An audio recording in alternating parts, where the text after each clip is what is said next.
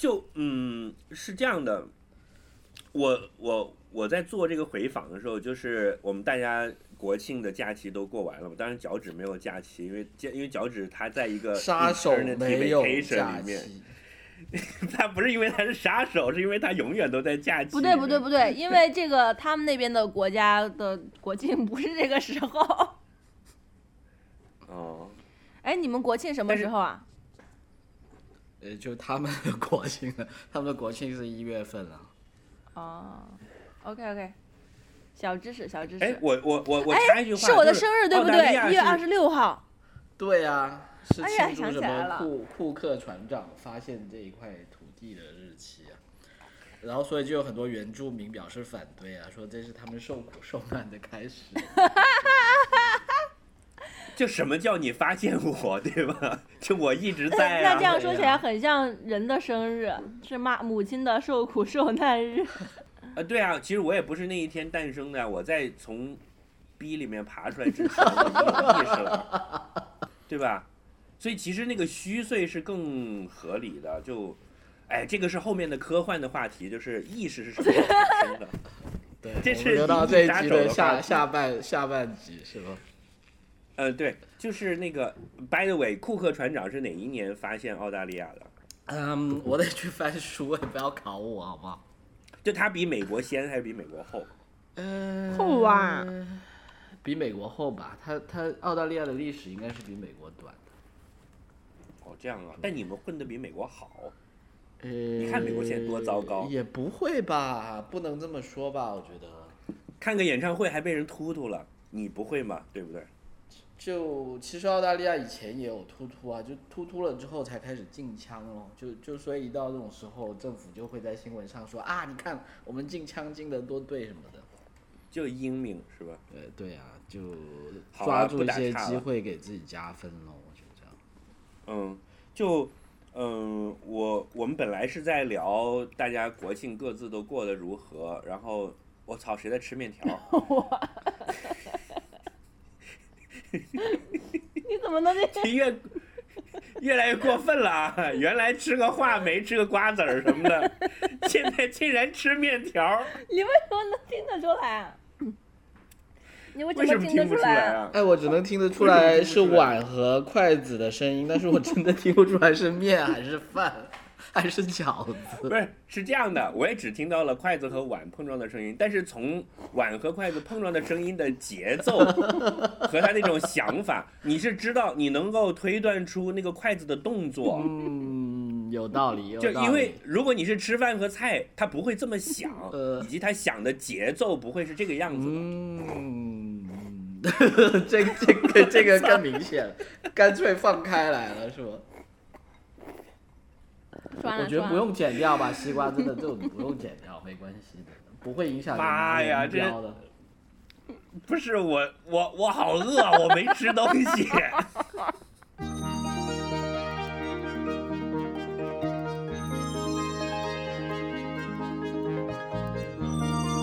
这里就是传说中的 Aspirin FM 阿司匹林电台。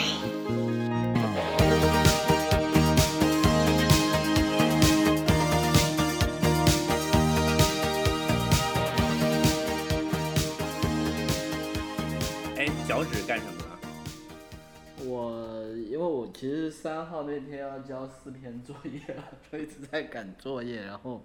当当中抽空去看了一下电影，因为刚好九月底十月初达尔文有一个电影节，然后但但其实他那电影节就没没有什么太太多，就他自己本身原创的特有的东西，可能就是一些原住民的纪录片啊、电影啊。呃，当当当你也不是很感当当然也也不错啦，但是就因为我时间有限了，就我只能挑一些对你说的对，就挑一些我更有兴趣的，就主要看了一些，都都是今年在戛纳的时候拿过奖比较火的片了，是这样子。然后其实也就看了三部，然后，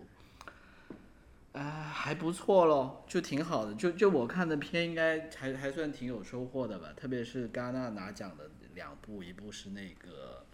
呃金棕榈的《自由广场》。哎，那那期跟自由没什么关系，那讲的是一个，讲的是一个博物馆的一个馆长，就是一个西方白左的精英啦，就就用现在网络的话来讲，就然后他啊，就今年金棕榈的呃那个对对片是吧？对对对，叫自由广场啊场。我还没看对对对，然后基本上他这个所谓的什么自由广场只是他的一个展品啊，但是他他就是讲这个这个人的一些日常咯，但是属于那种尴尬到爆的片，就是你知道现在又是尬片，哎，我喜就是欢。尬片，就是超尴尬，就是尴尬到爆。但是有一些又还挺好笑，但是，但是因为他他这个设置就是说他是一个白左精英，但他面对的社会其实也是一个有各种移民、各种难民问题等等。就是法国现在的问题呃，呗。对对对，然后他其实是很有趣，就是说这个导演就是为了不踩政治正确的红线，因为他 suppose 他也是一个白左精英，所以这部片里面他 他完全就是你去看所有的乞丐都是白人，所有的残疾人都是白人，就 anyway 他绝对不会，基本上你不会看到有一个有色人种处在一个有问题的一个角色，但是。但是就他厉害的地方，就是他虽然选片避开了所有这些问题，但是你能看完这部片，你知道他在讲的其实就是难民跟政治正确的问题，然后又还挺有趣的，所以我也能理解为什么评委那么喜欢了。当然就就这这这还不错。然后另外一部片是评审团大奖，就是没有拿大奖，但是评审团的主席那个谁啊，就评审团大奖，就是当年《霸王别姬》拿的那个奖。是那个今年的评审团的那个主席是那个谁啊？阿莫多瓦。就据说阿莫多瓦当时看到这部片没有拿金棕榈，当场飙泪。就是就就这部片是叫一百二十呃 G 每分钟，一百二十 BPM，然后。它其实这个角度也挺新奇，它讲的是在八零年代，就是当时艾滋病刚刚肆虐的时候呢，哦，就是有很多人死，然后当时是在巴黎有一个社会团体，就这个社会团体的构成就包括可能一些自己得了艾滋病的人，然后一些他们的家属，然后可能还有一些就是那种 NGO 组织的人，呃，然后他们这个组织就是说，比如他们每周有几晚会在一个大教室里面，呃，开会，然后大家商讨要怎么去。去去帮这些艾滋病人谋福利或者怎么样，然后他们就会觉得政府哪些做的不够啊，然后医药公司哪些做的不够，然后他们后面就会去做一些事情，就譬如说，会去什么卫生部长的这个呃这个会场里面去去去撒狗血啊，然后会去会去大闹医药公司的总部啊等等，就是。基本上就是整部片的前半部分呢，让我看了觉得是一个非常陌生的情形，因为它讲的是青年人怎么搞社会运动，然后这个东西 基本上，但是它是不是像纪录片的那种感觉啊？听你这呃样讲，，对对，就说因为它这个是真实发生过的，其实就前半部分它讲虽然是一个故事片，但它其实拍的方法，呃，他没有假装成是一个纪录片啊，但是我在看的时候感觉很像在看纪录片，因为特别是他们搞社会运动的这一章，基本上我自己觉得对我来讲，我的成长经历或者教育经历里面这一片是完全是空白的。所以会觉得非常有趣，而且我觉得以前从来没有人听过用这种语气讲法语，就是那种他们讲的是法语，但是你一上去就是那种美国什么六十分钟那种新闻专访里面的那种腔调，啊，而且都是在辩、在辩论啊或者什么的，就大家在那里吵架辩论，然后无数出口，然后大大概是这样子，然后但是它后半段又有点不太一样，它后半段就慢慢聚焦里面就是说它里面有一个很活跃的运动分子，跟他在这个社团可能认识了一个男朋友，就他本身是一个艾滋病人的男的，然后他在这里认识了一个另外男的，然后后面就聚焦在讲他们的一些感情的一些经历，然后一直到这也没有什么剧不剧透吧，因为他得了艾滋病嘛，所以他其实很快在片的结尾就死掉了，大概是怎么样这样子，然后。但但我觉得这部片确实我也能理解阿莫多瓦为什么那么喜欢了，就是我觉得第一就是他讲的这个整个是一个八九十年代社会的一个横断面吧，可能不仅仅是呃艾滋病这个主题，就是你去看他做的这些事情，然后他跟政府、民众、媒体、大公司之间的一些互动呢。你其实有时候你会理解为什么欧洲会变成现在这个样子，就说。啊，呃，就说他，就说，因为某某种程度上，我之前也看过一些文章，就批评，就是说可能，呃，可能左派的问题是什么？就是说你反对很多东西，但是你你能建构什么东西？当然这个可能扯得有点远，但是这部片本身讲的就是他们的一个反抗各种现有体制的一个过程，就他们怎么反抗的。就是 NGO 和社会运动的起源，呃，就是从八十年代这个时候开始。对他可能就没有讲很多起源的东西，对对，但他们就讲了那时候他们很多人是怎么做这件事。哎，这个挺巧的，因为我嗯最近就我这两天正好看了一本书，其中讲他是讲纽约的一些艺术家的，然后其中一个就是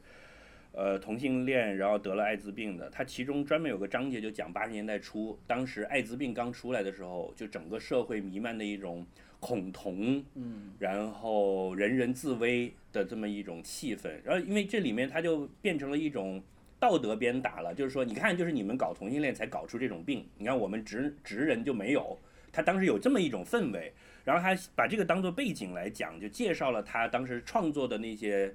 和要反抗的东西是什么。对，就很多是我们现在已经没有办法理解了。就这个点也是我当时看的时候感触比较深的一个点，因为你现在在在，譬如说我我经常会看微博，那微博上譬如有一些文章，譬如说是讲一个医生，对吧？有一个医生就是他，他从医生的角度来讲，他觉得他为什么拒绝收治艾滋病人等等，然后，然后他会讲他自己，譬如某一次不小心就怎么样中招，就可能帮人做手术，自己割破手指。但是 anyway，就你你去看，你就会看到这种思维的差异很大的，就是说你可能作为一个医生，你本身其实我觉得很多时候中国你医生其实也是一个受压制的对象了，anyway，但是他其实不会意识到这一点，他本身还在看他怎么样去压，就是他不会想到他自己被剥削的多厉害。就我觉得中国医生是很可怜的，但是他没有想到他自己被被压制多厉害，他反而去看到一些比他更弱势的人，他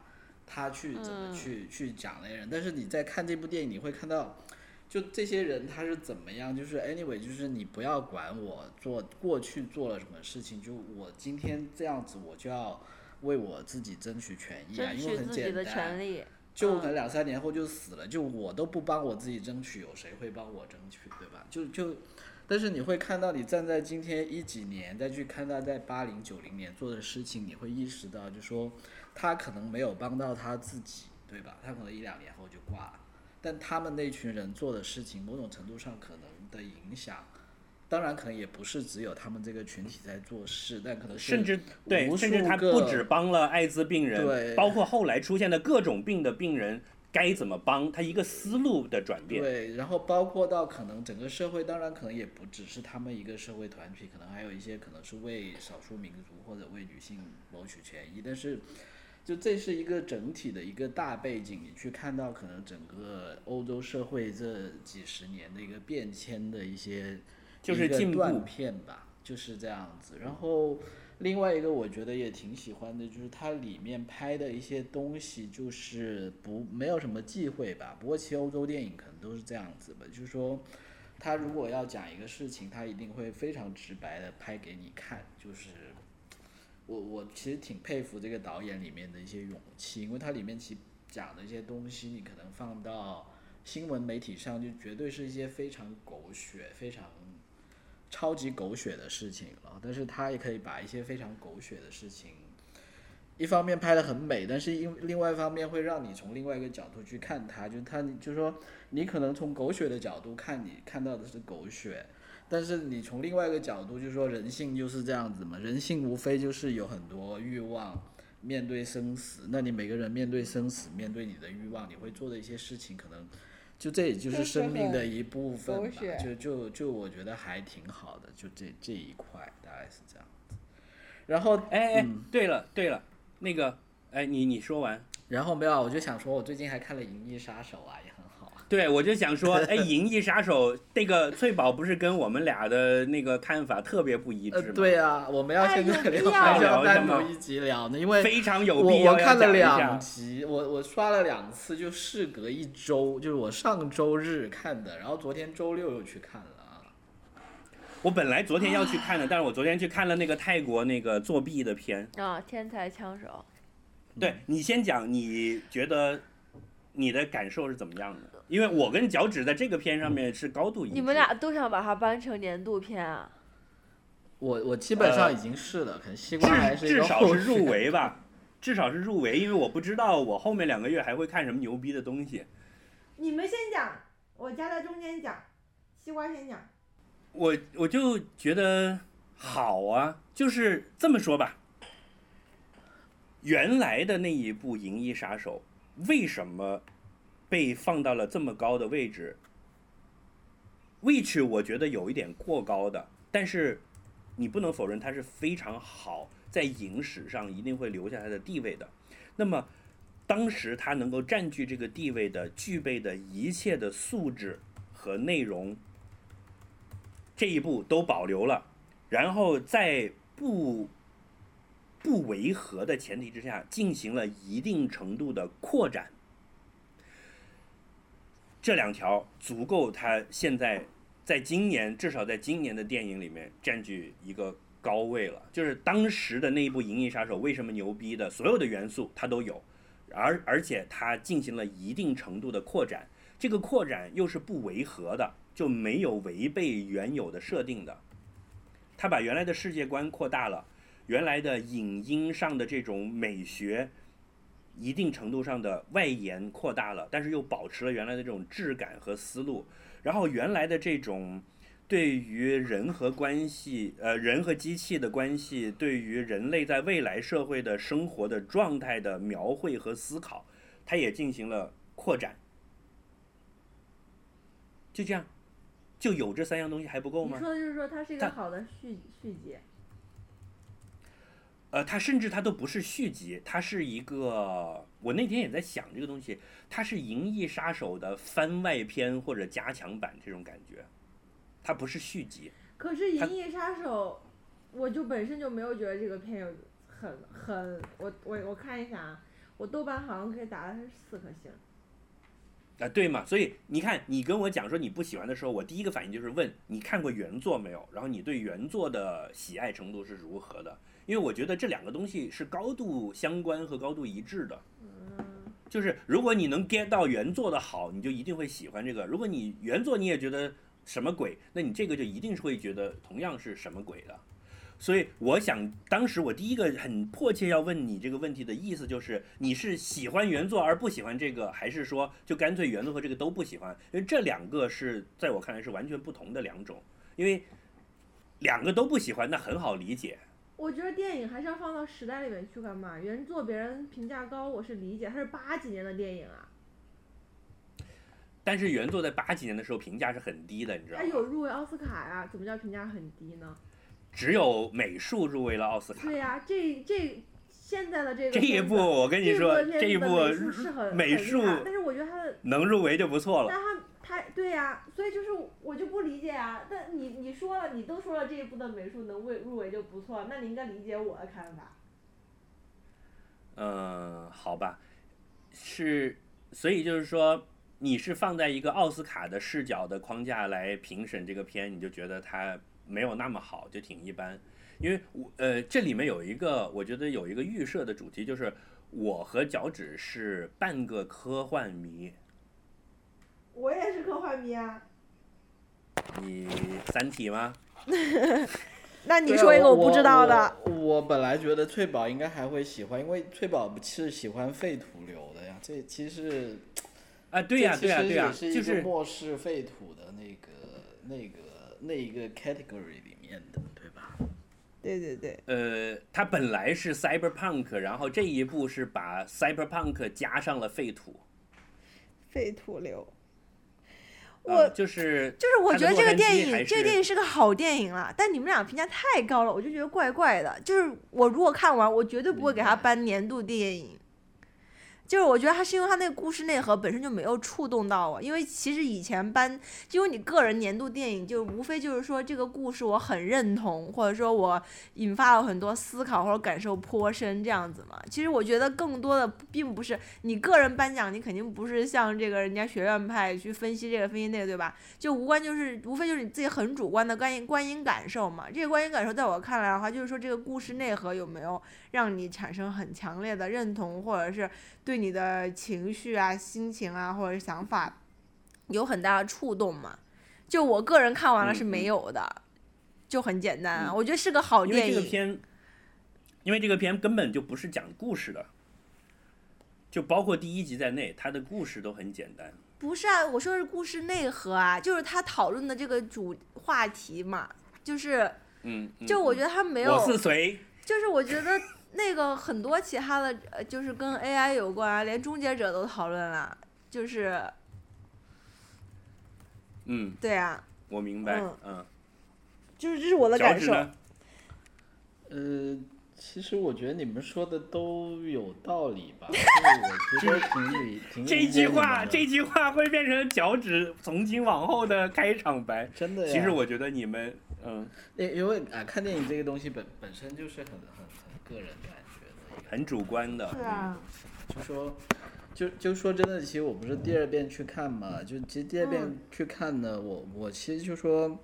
怎么讲，就说里面我喜欢的点或者不喜欢的点，就其实某种程度上你是会乘二的，因为你已经少了，就首先少了一些忐忑，因为我看第一遍的时候我很不知道。我总体感觉或者怎么样，嗯或者会会不知道他在讲什么，但是看完起码我其实整个剧情已经大概是知道的，你可以更多留意一些细节，然后就就我觉得我我依然很喜欢开头的那一那一段和结尾的那一段，然后当嗯。当中中间呢有些过场我是忍不住想快进的，但是嗯但但这也可以理解，因为这个故事本身它是埋了一个很大的包袱的，就是你已经知道这个包袱之后，你就已经觉得，啊，怎么说呢，就是确确实会不一样。然后我我喜欢的什么，其实像像西瓜说的，我也喜欢它的美美术啊，它的场景，就是它它构建的整一个未来社会的一个怎么讲呢？就就是某种程度上，我觉得。它虽然是一部电影，因为某种程度上你电影还是站在一个旁观者的角度去看嘛，但是我觉得这部片确实比很多类似的这种科幻片它成功的地方是说，我觉得我对它描绘的这个未来世界的理解是，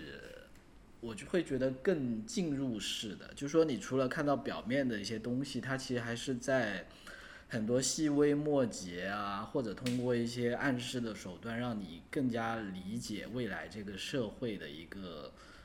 阶级或者它的运转的一个制度的。就就说可能嗯嗯，它它嗯除了表现，就是说可能未来洛杉矶可能，譬如说可能很多 cyberpunk 都有，就很拥挤、很很阴暗、很冷、潮湿潮，湿，然后呃，就是像一个没落了的香港那种，对吧？但是它这个除了在整个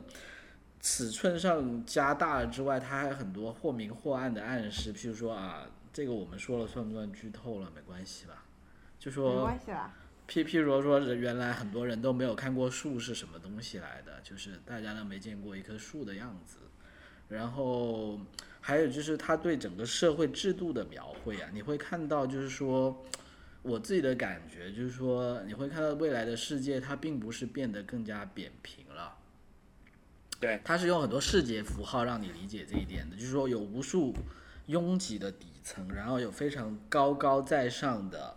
而且这种嗯人与人之、对高高，而且是非常高高在上。你看他所有的权力机构，对吧？你去警，你所有的警局，还有包括最至高无上的这个 Wallace 总部，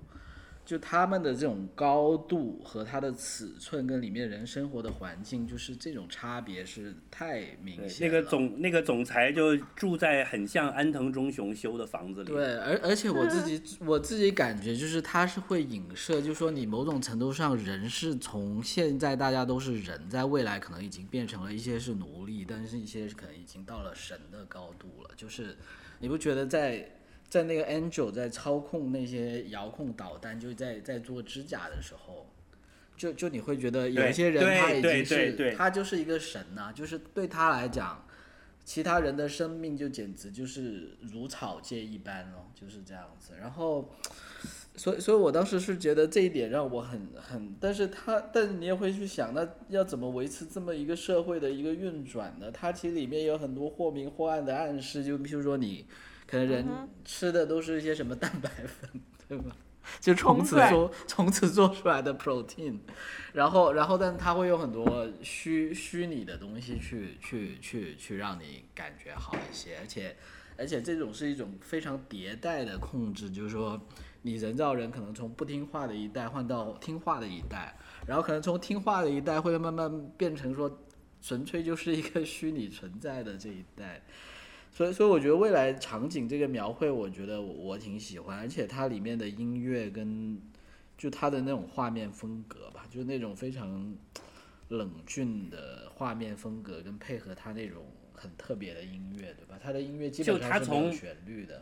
那种。嗯，他的音乐又是 Hans Zimmer，对对，但是他这次我觉得有一个很特别，就他真的是完全没有旋律的那种音乐，就是太太太我太喜欢，噪音，我太喜欢这种音乐了。对我也好喜欢，就牛逼，配合着那个场景。就是我坐我我下飞机以后坐那个 shuttle bus，那个 shuttle bus 的那个声音就跟那个音乐是一样的。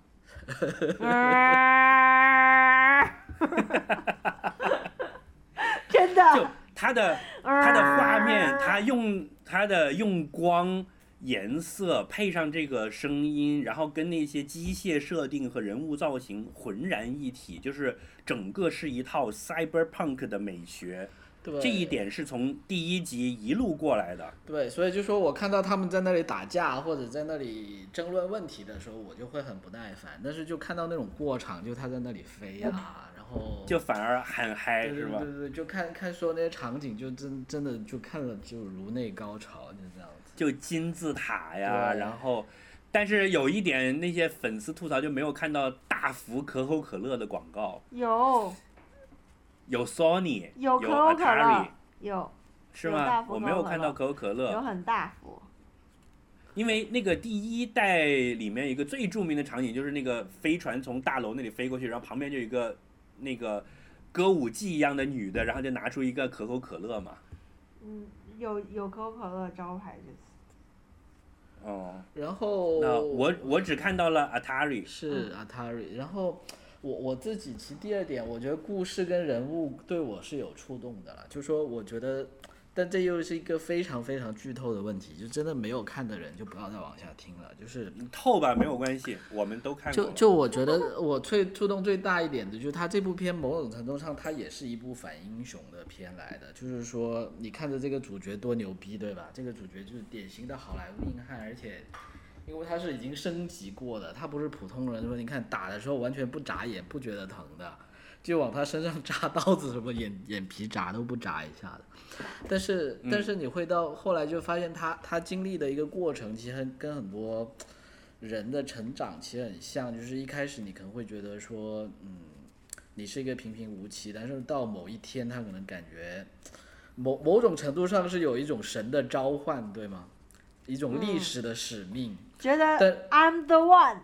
对，但到最后呢，就说你也只能默默接受，就说可能到最后人就是你还是只是一个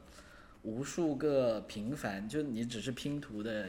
一小块了，就是说他到最后也是默默的接受了这个事实嘛，就是在那里非常的悲伤，就是因为我第一第一次看我还不知道那是最后他最后一个镜头。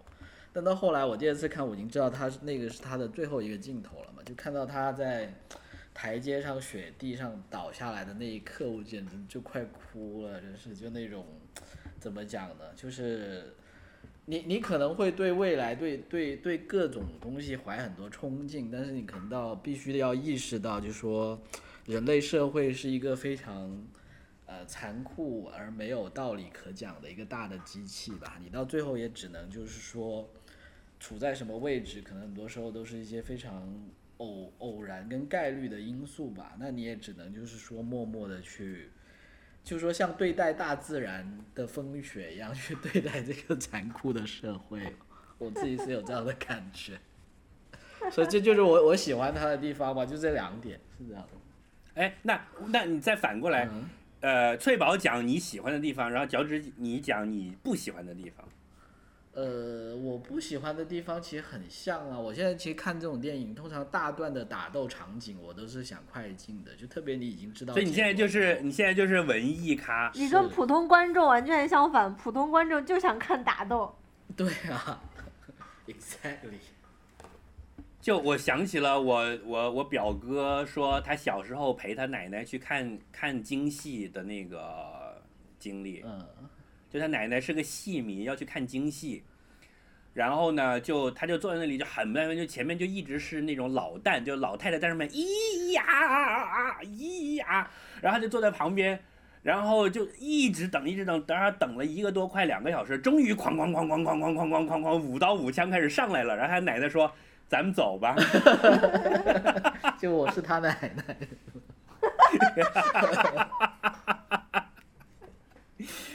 嗯，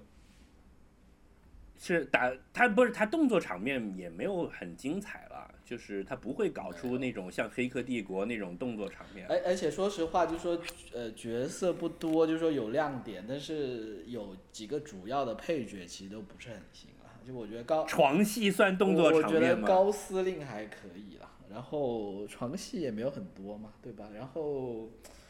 但这部片我觉得那个女的配角就是那个 Love，她不太够了，然后她的女上司也不是很强。就如果这两个人能够换更更牛逼一点的演员来演，可能整部片其实会更好了。但是也没办法吧，这个东西。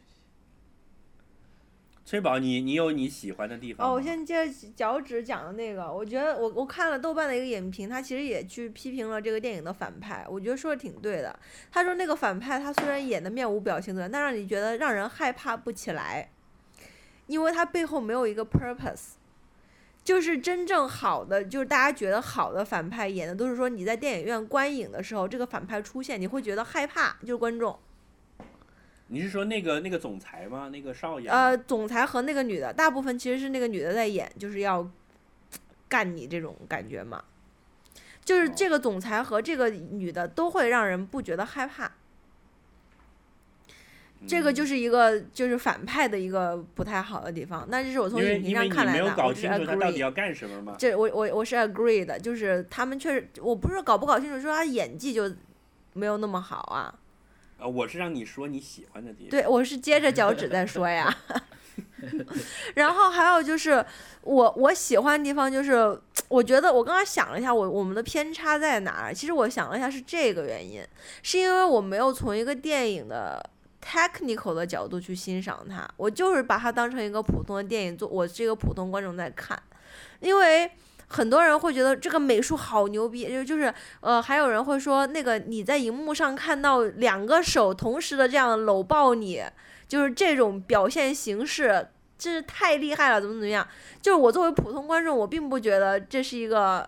怎样，就我觉得啊是挺好看的，但我并没有从一个 filmmaker 的角度。对我没有从一个 filmmaker 的角度说，我怎么样去体现这个东西，怎么样的叙事，就好像你你读一首诗的时候，老师跟你说这个东西，这个作者用了通感的方法，这个通感是很厉害的。但是我作为一个普通的读者，可能不会去分析他这个通感怎么样，这个怎么样，那个怎么样，我就是直观的一个感受嘛。就我觉得那个虚虚拟女友那个地方，是我觉得这这这条故事线是我觉得是挺有意思的，就我个人是很喜欢的，因为它其实描绘的就是说，呃，这个它其实它一直在反复的穿插去引发你的思考嘛。就是第一个就是说，很多关于那个虚拟女友的广告出现了很多次嘛，对吧？就是说嗯嗯，它会让他，你想他让他变成什么，他就变成什么样，想他穿什么衣服，他就穿什么衣服，对吧？那同时的嗯话呢，你自己这个产品呢，他又真的让你感觉他很爱你，他想要，所以就是你不进去想，他到底是真的爱你吗？还是假的还是爱你？还是这个产品做的很好？而且是的这样子，我觉得是这个产品它真的是好到它真的有他自己的意识了，你看到没有？就他最后是背叛了，，是的，他其实是背叛了他的公司的，就他前半段他在爱他的时候，其实对，但这东西到底是设计好的吗？这个肯定是设计好的，因为他的意识就只有爱他，他没有别的意识。对，就就其实西瓜，我觉得这个就是跟你说的那个主题是类似的，就说没错，没错，这就是这个片牛逼的地方，对对对就你？创造的东西未必真的你能控制它，就某种程度上，他觉得创造一个 Wallace 的迭代是会以越来越安全为一个基准的嘛。他本来就就你的 Siri 是真的爱你吗？不是啊真，我我我，I'm pretty sure。就你的 Siri 已经为了你背叛了苹果公司，背叛了 I'm 背叛了 pretty sure 不是啊。就你想你的 Siri 是为了救你，但是是这样啊，就坑了。但是是是这样的，翠宝，你有没有想过，如果你过着一个这样孤单的生活的话，就孤单到这个程度的生活的话，他是真的爱你，还是他不是的？对你的感受来说没差的。Do you really care？对啊，所以我就是我知道啊，就是他给的我就是一种慰藉啊，That's it 啊，就是没有什么好争论的，这没什么 conflict 的点啊。就算他是一个真人，对我来讲也是一样的。对啊，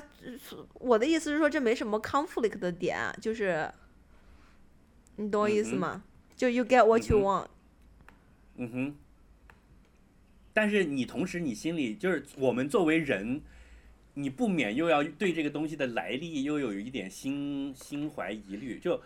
啊，我觉得你不能这样，我觉得你不能这样讲啊。那那些想要跟二次元结婚的宅男呢？那他们就买个枕头在家呀、是这样的。那他我我我我问一个很尖锐的问题，嗯我问一个很尖锐的问，呃，同时问你们俩啊，假如现在真的有这样一个产品，卖一个这样的好的女朋友 slash 男朋友给你们两个，然后就像这个电影里演的一样好。加一百块钱多一个服务是，你买的时候，他能帮你把你的记忆里你来买这个东西这件事做掉。你愿不愿意加这一百块？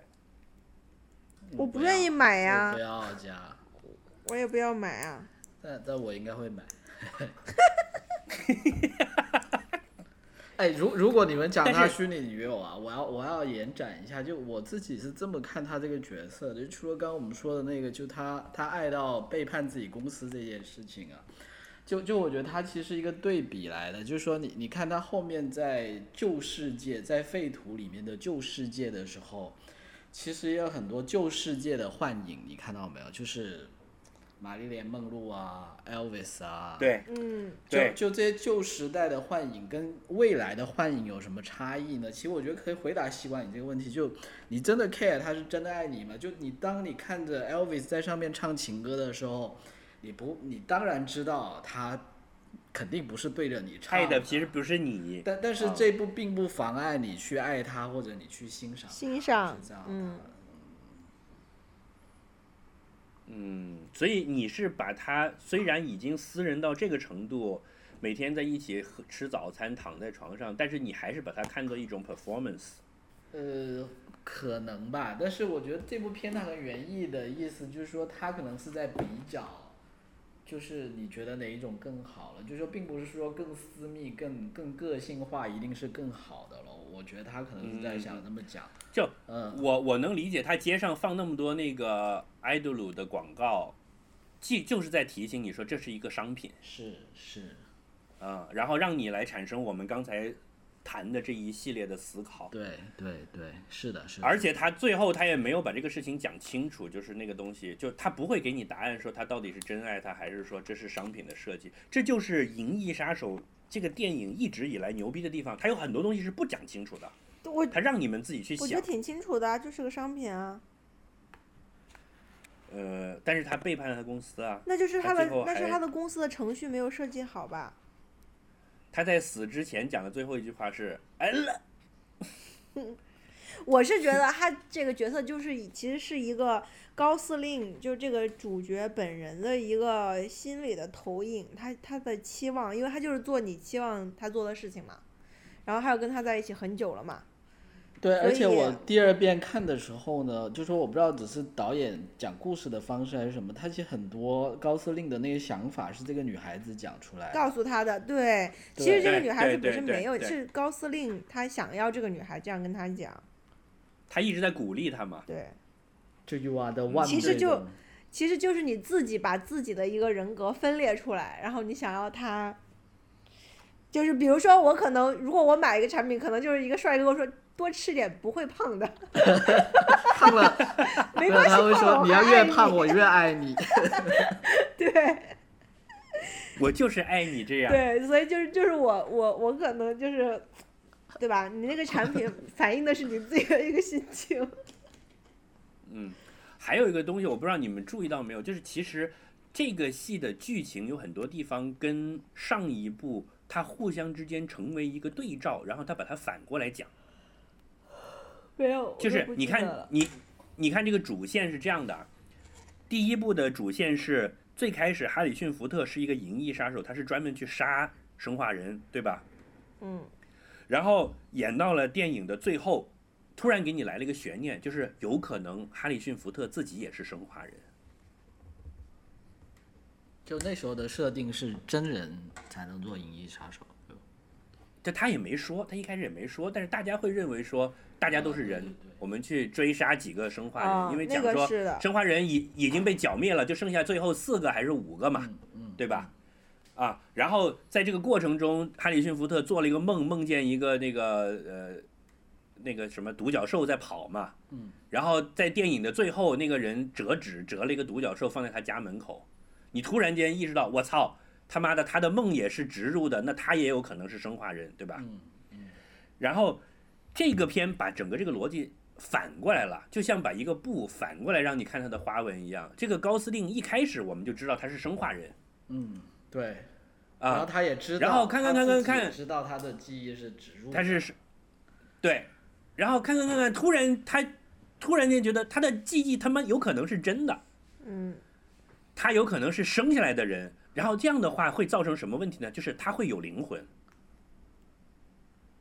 对吧？嗯前一步是突然质疑我可能是没有灵魂的，我的意识是假的。他突然这个脸面里面是他突然质疑，我操，我有可能真的是人类，我是有灵魂的呢。然后到了后面呢，又告诉你，嗯，有可能不是。对，就到底灵魂是什么？到底怎么样才是真人？咱也说不清了就。对，就是但我很他他是不满的复制人，但他很明显他也有灵魂的，是吧？他有自己的想法呀肯定有灵魂。其实我就觉得很奇怪，为什么每个复制人长得不一样？因因为复制成不一样的呀，复制成一样就不好了呀。但他是这样子的，我我你你会看到，就他后面不是有上一代的大批复制人起义军进来嘛？我我后来嗯第二次看的时候，里面其实有应该有几个是跟那个就跟他做爱的那个妓女长得是一样的，就就他啊们是埋了一点，但可能没有太明显，或者我看错了，不知道。那个妓女是人类吧？不不是啊是，不是啊，他不是人类啊，他他是那个老奶奶的领导下的一个人呢、对吧？就是那个老奶奶就是上一代复制人的叛军首领啊，然后她也是叛军的一员来的呀，就是那个妓女。就是准备要要起义来那个建立自己生化人的这个。呃，但我我我有一点特别不满意，就是生化人能生小孩这件事情，就是我我很不满这个设定了。就这个是就这个设定就跟他有灵有没有灵魂一样啊，就是都是在 challenge 你的，就都是在 challenge 你的呃对，有灵魂，你可以说智能到了一定程度，但你生，那你当时生产的时候就没给你安子宫，你怎么生啊？就是你这个技术上不可能实现啊。不是，他说他那一代安了，就是上一个那那个公司。那你也那你也没精子呀，你也没有卵子呀，难道都有吗？那个看来就是有呗。而且而且你既然叫生化人，你就没有办法长大呀。这是一个生产工艺的问题啊，就它有可能在 在生产过程中，它用的你是看看你们在生物学的聊这些，生物 学你们还能的方法，掰硬？它没有办法把这个东西去掉啊，就说你你不是我的理解，生化人是你都是制造、生产、制造出来的嘛？那如果你里面都是钢架，然后外面再弄上仿生材料的皮皮，然后装上电子元器件，把软件灌进去，你怎么能长大呢？就你还是原来还是小孩儿，然后你还要 grow up，没有，它可能是另外一种方法，就你像多利，就像你做克隆羊一样，你只能把它克隆出来，但是你在克隆的时候，你不能随便去拿掉它的东西的呀。但 anyway，这这扯远了，这只能问作者了。对呀、你们都这么冷静的分析了，你们看电影还能给他打五星？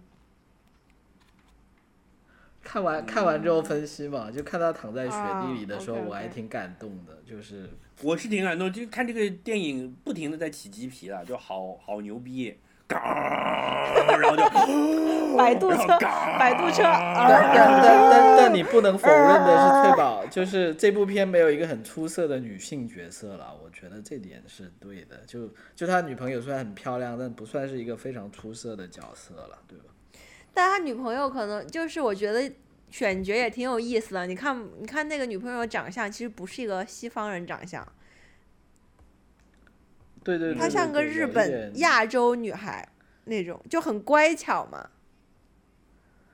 对，我感觉他她像是那种中西合并的那种，就是每个男人最想要的那种，对吧？呃，呃，因为它的设定就是这样的呀，就是甜咯，就你看对它整个啊样子，就是非常的甜，就让你想到那种，呃，不是零度的可乐，就是像动漫。像动漫里面的那种宅男。我觉得高，我觉得高司令的的的的表演，我我我我给予高度评价了。以前我一直觉得他不会演戏的，这部里面就相对来说还是表现了一定的。我觉得他是是戏路好窄啊！之前 Drive 不就跟这个很类似吗？他他是这样子的，他的局限就只能演一些相对比较面瘫的角色了，但这个角色还挺适合他。然后，但但衍生化人，对对对，但但因为基本上是一个什么你打他都都不疼的那种，那确实不需要。但但是我觉得我也同意西瓜，就他在面瘫之余，他还是把他，就他所有的那些触动内心的转变，都还是交足功课了，就表就现出来。在面瘫的基础上去表表现这么复杂的情绪变化，就还还挺强的，就还挺赞的。嗯，而且他每一次做回警局做的那个心理测验，那个你们注意到了吗？就是那个其实跟第一集是一样的。啊，是吗？没有注意，我太久没有看，第一集已经过去太久了。是，嗯，就那个心理测验还挺感人的。就我看到他问那几句话，我就心里已经就是柔肠寸断百结了。对呀、就你怎么能经历了这样的一天，然后跑来接受这样一个审问呢？就就这很很没有人性啊！对，他但你看就是没有对他来人性啊说，但对他他来说他的目的就是就是要测试你是不是有人性了。没人对定，这个也嗯挺有意思。你如果有，你就你你就你就不能够再担任这个岗位了。你哎，那里有一个隐晦的东西，就是他他他的上司是不是想跟他上床啊？我觉得但是，啊，就他他他没有接招。哪里啊结交他就就他在他跑去他家喝酒了嘛，然然后他上司然后呢问他说：“你觉得如果我把这问了很多私人问题，就就是那一场景，就让他去回忆他童年回忆的那一段的。他好像有问一句说，如啊果我把这个酒喝完了，你觉得会怎么样？就是那那时候，对我那时候我觉得他是在 flirting 哦，但是很明显高司令就不跟他 flirt，然后就对高司令没接招，然后他就很气愤的把杯子一放，说：“啊，明天把报告记得交给我。”然后走了，就这种感觉。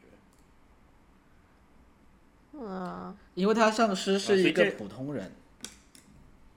对，他他上司说所以翠宝，你这都没看出来是吧？他说我小时候还没有，就他说我小时候还没有你们，就他是某有一点高高在上，然后把他看成是一个物化了的这么一种意味在里面吧，但他还是很有呃，就是有有人有人类的高那个，就是对对生化人的蔑视呗。对